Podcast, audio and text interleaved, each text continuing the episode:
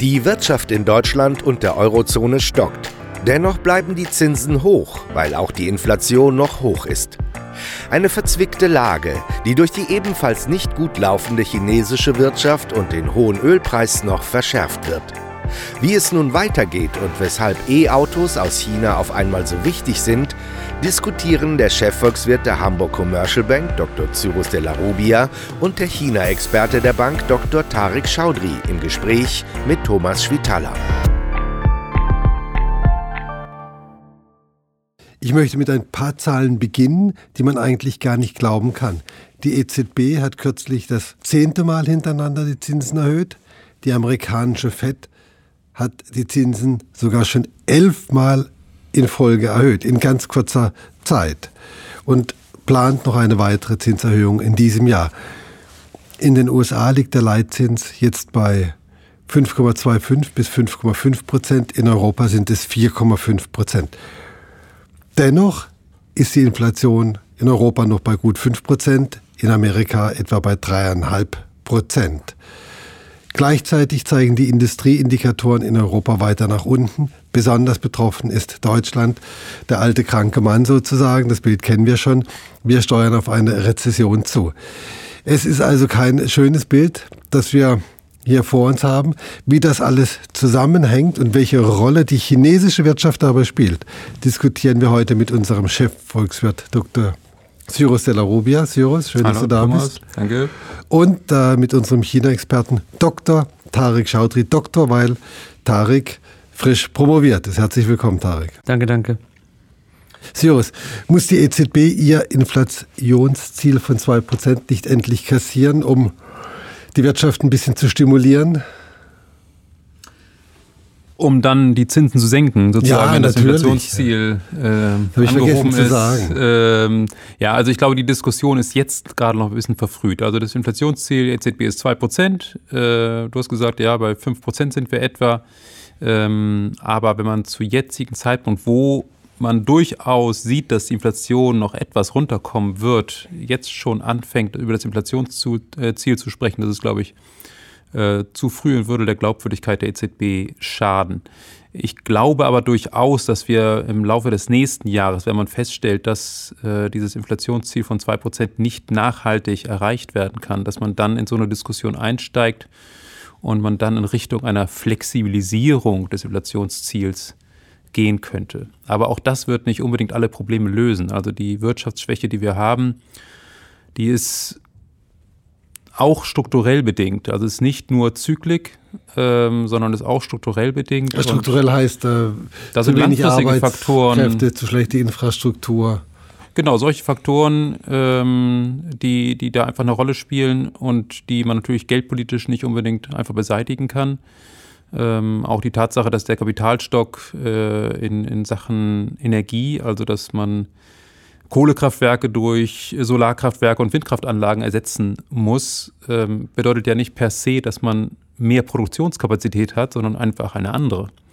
Ähm, und insofern stehen wir da vor schwierigen Zeiten, aber ähm, ich glaube schon, dass wir im nächsten Jahr durchaus wieder etwas Wachstum haben werden ähm, nachdem wir in diesem Jahr wahrscheinlich noch im, gerade im zweiten Halbjahr eine Schrumpfung sehen werden. Aber ich komme nochmal zu den hohen Zinsen zurück. Die sind so hoch, wie sie lange nicht waren. Und ein ganz probates Mittel, um die Wirtschaft anzuschieben, ist natürlich eine Zinssenkung. Genau, was man jetzt gerade nicht machen kann, weil wenn man sie jetzt nochmal anschieben würde, dann würde die Inflation eben doch nicht so weit zurückkommen, wie man sich das eigentlich wünscht. Äh, dann wäre das aber ganz was, ausgeschlossen. Aber, aber, aber, was ist wichtiger, Inflation oder Wirtschaftswachstum? Ähm, da ist immer die Frage, in welchen Fristen man äh, kalkuliert. Wenn ein Politiker an der Macht wäre, der äh, die Geldpolitik bestimmen würde und in drei Monaten gewählt werden will, dann wird er sicherlich die Zinsen senken.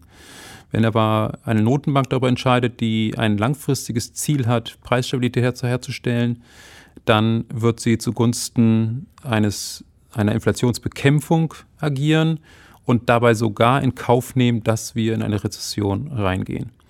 Weil ähm, die, das Credo der Notenbanken ist, und das hat auch durchaus eine, eine sehr gute Berechtigung, dass Preisstabilität langfristig für die Stabilität und für das Wohlergehen eines Landes äh, absolut unabdingbar ist, äh, weil bei einer zu hohen Inflation es zu, ja, man spricht im Fachjargon, sag ich mal, von Fehlallokation von Ressourcen. Letztendlich heißt es, man würde ähm, verschwenderisch mit dem umgehen, was, was äh, in der Wirtschaft an Ressourcen da ist. Das heißt, man würde Fehlinvestitionen machen, man würde irgendwo investieren, wo es eigentlich gar nicht gebraucht wird, weil die Preissignale falsch interpretiert werden. Für nächstes Jahr stellst du ja immerhin einen gewissen Aufschwung, eine gewisse Besserung bei der Wirtschaft. Ja, 0,9 Prozent für Deutschland. In Aussicht. Mhm. Was verändert sich im Vergleich zu diesem Jahr? Warum geht es dann bergauf und dieses Jahr noch bergab? Also ich hatte ja von strukturellen Faktoren gesprochen, aber es ist natürlich trotzdem eine gewisse Zyklizität auch dort äh, vorhanden. Und diese betrifft vor allem das verarbeitende Gewerbe, äh, wo ähm, wir jetzt einen längeren Lagerabbau auch gesehen haben. Das heißt, die Unternehmen haben weniger auf Lager äh, gekauft, beziehungsweise ihre Lagerbestände sogar abgebaut. Und wenn die Lagerbestände irgendwann zu leer sind und äh, die Unternehmen feststellen, ups, jetzt muss ich doch mal langsam wieder einen Puffer aufbauen, ähm, dann wird man entsprechend auch mehr äh, Vorleistungsgüter kaufen und äh, Güter bei anderen Unternehmen einkaufen. Und das ist ein globales Phänomen. Das ist nicht nur in Deutschland so im verarbeitenden Gewerbe, sodass also der Abschwung, den wir jetzt im verarbeitenden Gewerbe global sehen, auch global ähm, sich zum Positiven wenden wird im nächsten Jahr. Und davon profitiert dann Deutschland äh, ganz besonders. also weil, weil die, die, die Lager sind dann eher leer und dann kauft man wieder mehr und bestellt mehr. Genau, genau. Das ist also ein ganz wichtiger Treiber. Und dann ähm, besteht natürlich die Hoffnung, dass einfach nachdem ähm, die äh, Produktion im verarbeitenden Gewerbe so lange schon äh, niedrig war, in Deutschland mehr oder weniger stagnierte bzw. zurückgegangen war, äh, dass dann natürlich einfach ähm, ein gewisser Nachholbedarf besteht bei den Konsumenten auch, äh, bestimmte Produkte auch äh, zu äh, kaufen, die man lange Zeit, wo man lange Zeit auf gebrauchte Dinge sozusagen zurückgegriffen hat, die sich einfach verschleißen. Und äh, das ist der normale Zyklus, sage ich mal, der immer irgendwann wieder greift. So, wir machen jetzt, äh, versuchen die Überleitung zu, zu China. Also das ist aber eigentlich noch eine Frage, die fast an dich geht oder an euch beide. Welche Rolle spielt denn die aktuell langsamer wachsende chinesische Wirtschaft für die deutsche oder europäische Krise. Wobei langsamer wachsend bedeutet, glaube ich, Tarek, korrigiere mich, für 2023 ist ein Wirtschaftswachstum von etwa 5% in China prognostiziert. Richtig. Ähm, wir gehen ungefähr davon aus, dass es da auch hingehen wird. Die, ähm, die staatlichen Behörden hatten das ja auch als Ziel rausgegeben zu Beginn des Jahres. Und das ist ein Gesetz. Ja, also da wird schon vieles dem untergeordnet. Ähm, nur in dieser Zeit ist es äh, nicht so eine gemachte Sache wie vielleicht in vor mehreren Jahren. Und ähm, wir waren ja auch viel, viel höhere äh, Wachstumsraten ähm, in China gewöhnt. Und jetzt äh, fängt langsam diese Verlangsamung an. Und das ist an sich auch nicht ganz unnormal. Ich glaube, viele europäische, äh, westliche Staaten sind diesen Weg gegangen. Wir, wir, erleben es ja jetzt auch hier bei uns, aber Schuss, was bedeutet das für uns? Der Einfluss China ist, hilft uns das nächstes Jahr auch, wenn es bei denen vielleicht auch noch stärker bergauf geht? Na, wir haben in diesem Jahr eine relativ deutliche Verlangsamung in China gesehen ähm, und, und vor allem auch eine enttäuschende, ähm, am Anfang des Jahres eine enttäuschende Erholung, äh, nachdem man Corona-Lockdown-Maßnahmen äh, freigegeben hat und dann eine sehr äh, enttäuschende Entwicklung. Ähm, die natürlich auch dazu beigetragen hat, dass das äh, verarbeitende Gewerbe gebremst äh, wurde. Und ähm, das ist für Deutschland natürlich nicht förderlich. Äh, man ist da im Prinzip auch äh, etwas zurückgefallen. Äh, China war früher, vor zwei Jahren, war das äh, zweitwichtigste Handelspartner für Deutschland in Sachen Exporte. Und jetzt ist es nur noch die viertwichtigste Exportdestination. Da ist, da ist die Niederlande beispielsweise wichtiger als China mittlerweile. Woran liegt das? Ist insgesamt ähm, eine, eine Schwäche sozusagen vorhanden ähm, die sozusagen ähm, in China. In China, ja, dass sozusagen von dort aus nicht mehr so viel importiert wird. Ähm, vor allem hat sich, äh, glaube ich, auch in den letzten La Jahren das so ein bisschen verlagert. Vielleicht hast du dazu noch einen Punkt? Ja, ich, also ähm, die Schwäche ist natürlich die, die Aus, ausschlaggebende, aber das andere ist auch, dass äh, China natürlich immer mehr probiert, auch selber ähm, äh, Produkte herzustellen für die eigene Verwendung, also Importsubstitution. Und äh, dann braucht man eben nicht mehr so viele Autos aus Deutschland oder Maschinen aus Deutschland, da, die da, selber produzieren. Da, da, kommen wir, da kommen wir dann gleich auch noch hin. Dieser Automobilmarkt in China, der für die deutschen Hersteller unglaublich wichtig ist, aber nicht mehr so wichtig, wie er mal war, Tarek, weil die Chinesen mittlerweile selber sehr viele Autos bauen, vor allem Elektroautos.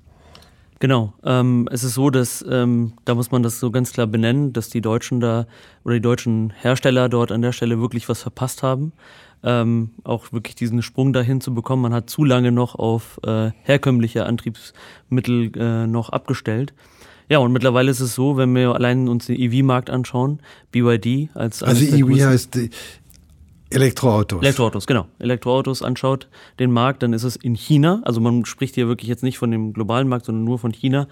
Da hat jetzt BYD, der größte Hersteller in China, mittlerweile einen Anteil von 28 Prozent. Und äh, VW als der größte deutsche Vertreter nur knapp 5 Prozent. Und wenn wir gucken, dass die Elektrifizierung, die ja durch den Staat dort auch gefördert wird, immer weiter voranschreitet, sind das natürlich negative Signale für die äh, deutschen Hersteller ich glaube, China ist für VW der größte Markt überhaupt, oder?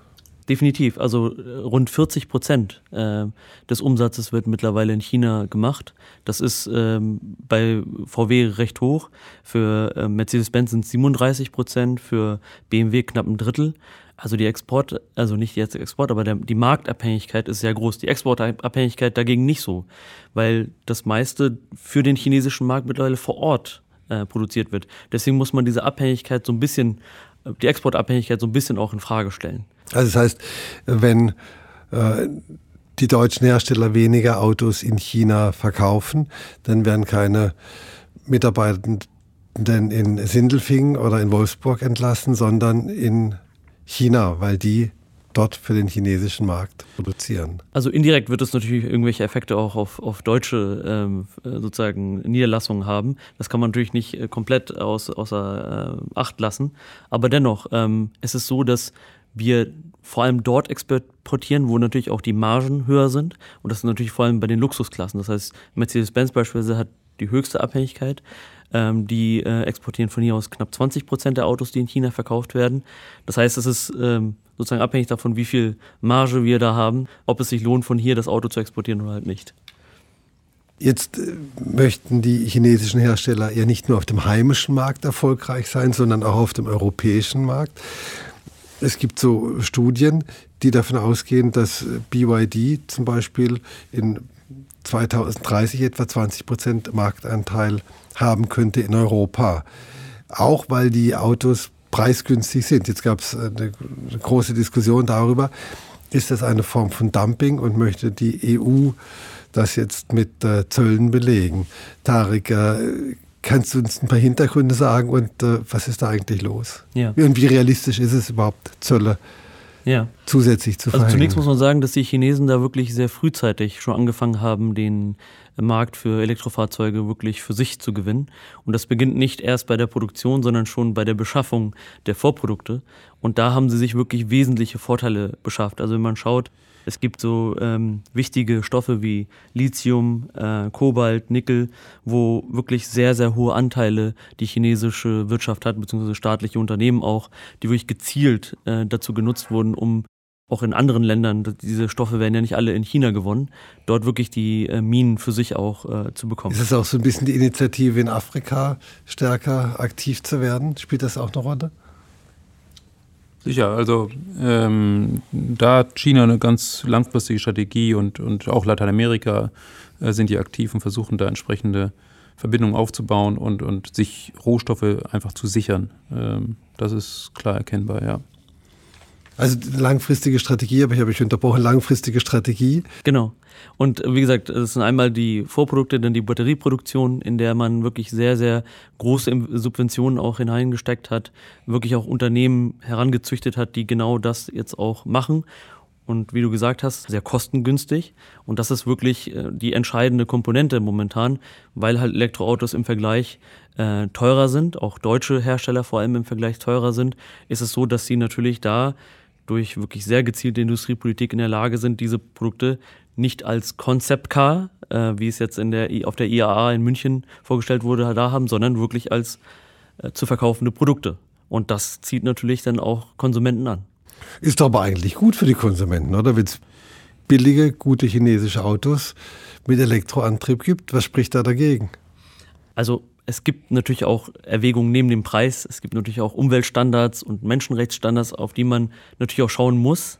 Ja gut, aber ich meine, das ist ja bei allen Produkten so. Also ja, ich glaube, in unserem Alltag begegnen uns ja sehr viele chinesische Produkte und diese Debatten gibt es da ja immer. Aber generell ist es doch eine, eine gute Sache, wenn wir günstige chinesische Elektrofahrzeuge hier bekommen, um hier die Städte klimaneutraler zu machen. Oder täusche ich mich?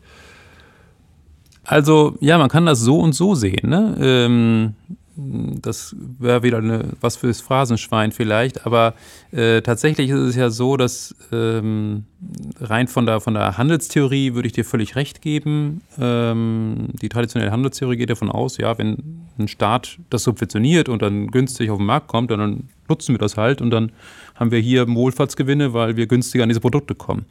Aber langfristig kann es eben sein, dass man da die Industrie hierzulande kaputt macht, die in der Zukunft durchaus eine, eine, wertvolle Wertschöpfung erbringen könnte. Und das ist uns ja durchaus im Solarbereich äh, passiert. Solarpanels werden äh, nicht mehr in Deutschland hergestellt, sondern in China. Ähm, und das ist so lange kein Problem, solange man mit China auch Freihandel treiben kann. Aber wenn es eben zu einem politisch schwierigen Partner wird, der äh, möglicherweise diesen Hebel auch nutzt, um andere Interessen durchzusetzen gegenüber Deutschland oder der EU, dann muss man sich überlegen, ob man nicht doch seine Wirtschaft stärker diversifiziert und diese Abhängigkeiten entsprechend reduziert. Also es ist eine geostrategische Überlegung, die man eben auch überlegen, äh, mit einbeziehen muss und man kann nicht nur auf den komparativen Vorteil oder den Preisvorteil setzen.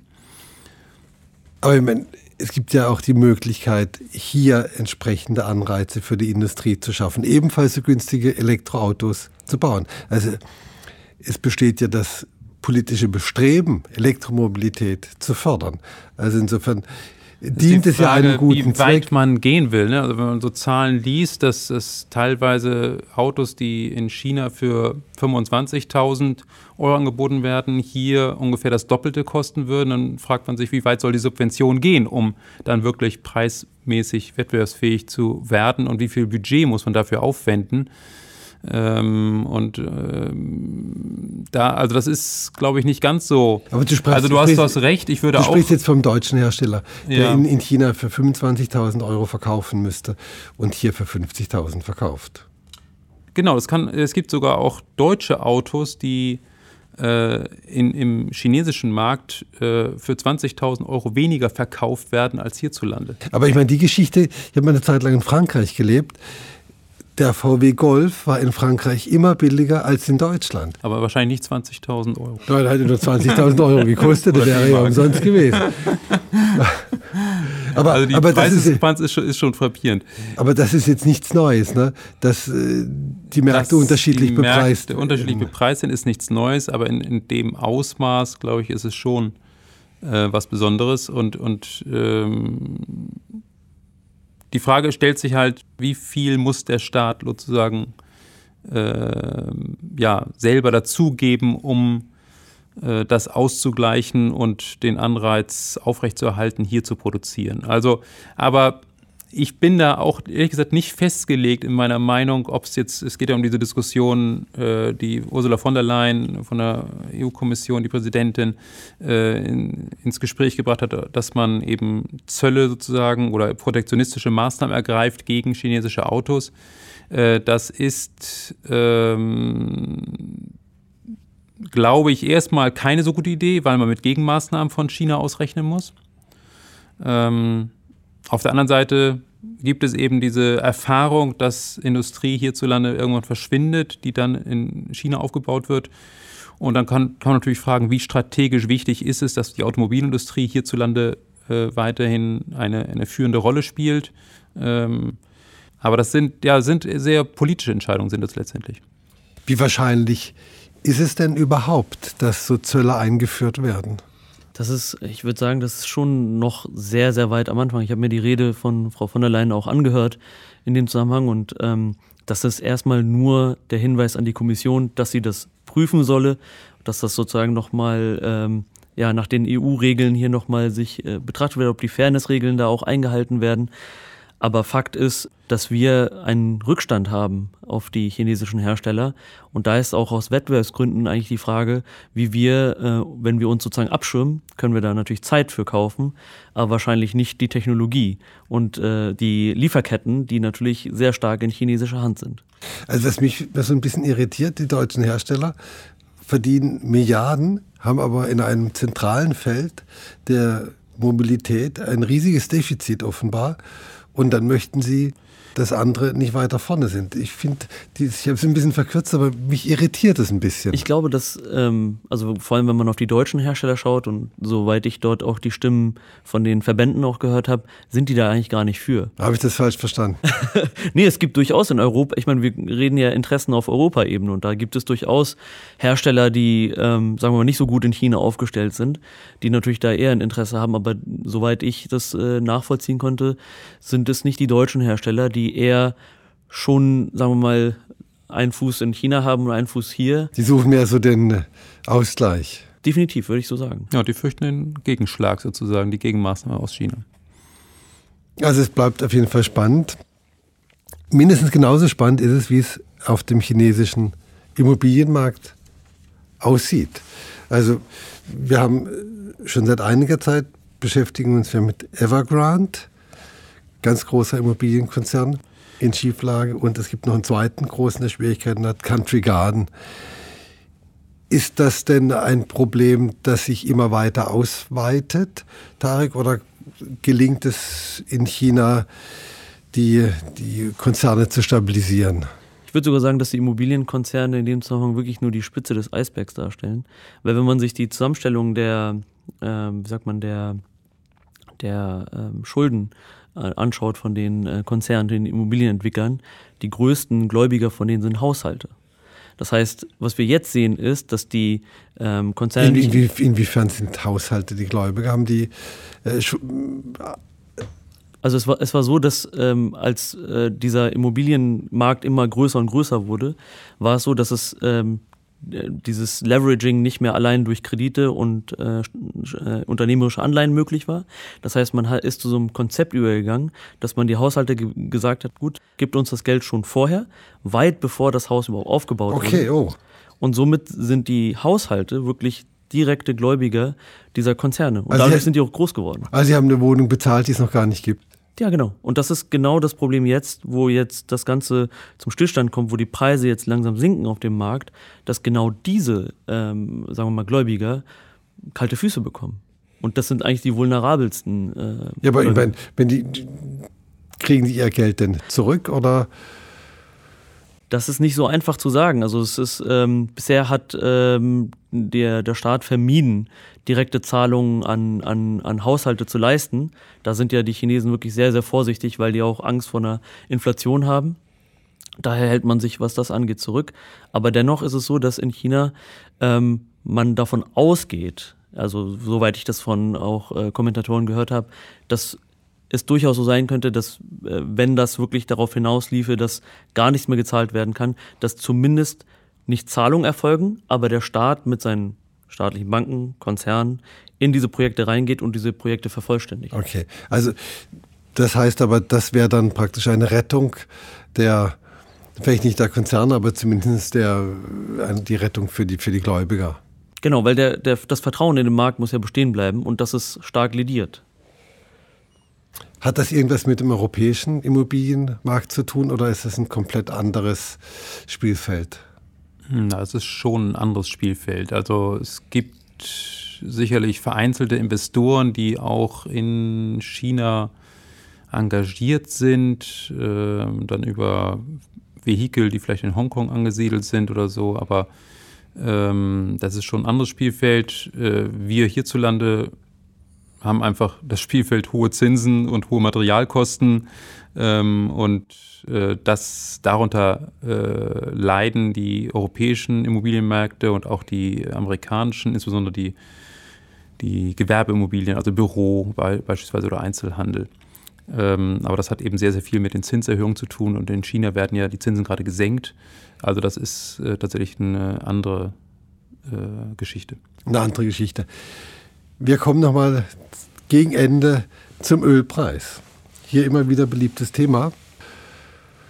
Seit Ende Juni ist er über 25 Prozent gestiegen in einer Wirtschaft, die in einem wirtschaftlichen Umfeld, das eher von der Rezession und von wenig Wachstum geprägt ist. Was ist da los? Und äh, ich habe heute gelesen, dass es den Russen auch immer mehr gelingt, die 60 Dollar Grenze zu umgehen und, von die, und dass sie von diesen hohen Ölpreisen sehr profitieren. Cyrus, erklär es uns. Also mich hat es ehrlich gesagt auch überrascht, dass der Ölpreis so stark gestiegen ist. Ich hatte eigentlich äh, angesichts der Schwäche, wir haben ja die ganze Zeit über Konjunkturschwäche gesprochen, ähm, sowohl in China als auch äh, weltweit, äh, gerade die Industrie ist auch ein großer, der größte Nachfrager nach Erdöl, dass wir in diesem Umfeld dann eher auch schwächere Kurse gesehen hätten. Aber ähm, Tatsache ist, Saudi-Arabien hat äh, seine Ölproduktion einseitig um eine Million Barrels gekürzt und ähm, Barrel weniger. pro Tag. Genau, das ist eine Million Barrel pro Tag. Das ist etwa ein Prozent der weltweiten Förderung. Und das ist an so einem, in so einem Markt ist ein Prozent wirklich richtig, richtig viel. Äh, da reagieren die Preise dann tatsächlich drauf. Ähm, das ist, dass diese Maßnahme ist jetzt bis zum Jahresende verlängert worden von Saudi-Arabien. Ähm, bei Russland bin ich mir nicht so ganz sicher. Da gibt es zum einen Meldungen, dass äh, Russland es gelungen ist, seine Ölproduktion erheblich auszuweiten und seine Exporte erheblich auszuweiten, trotz der Sanktionen. Gleichzeitig ähm, ist auch immer wieder zu lesen, ähm, so aus der OPEC-Seite her, äh, Russland hätte sich auch beteiligt an den Ölförderkürzungen. Also das das kriege ich noch nicht so ganz zusammen, äh, aber die eine Million Barrel von, von Saudi-Arabien, die ist äh, tatsächlich sehr effektiv. Ähm, und äh, wie kriegt man das jetzt zusammen mit der Nachfrageseite, äh, die ja eigentlich eher schwach sein sollte, aber man kann natürlich auch, sag ich mal, den guten die gute Seite sozusagen darin sehen, vielleicht ist es ja eine Indikation dafür, dass wir im verarbeitenden Gewerbe, in der Industrie so allmählich tatsächlich die Kurve kriegen und sich die Lage da etwas verbessert und entsprechend auch die Nachfrage anzieht. Sozusagen ein Frühindikator dafür, dass es etwas besser wird. Das würde ich nicht völlig ausschließen. Ähm, das äh, würde zumindest äh, auch dazu passen, dass äh, die Indikatoren, sei es die HCB PMI oder auch der IFO-Index, dass die eine gewisse Stabilisierung auch gezeigt haben.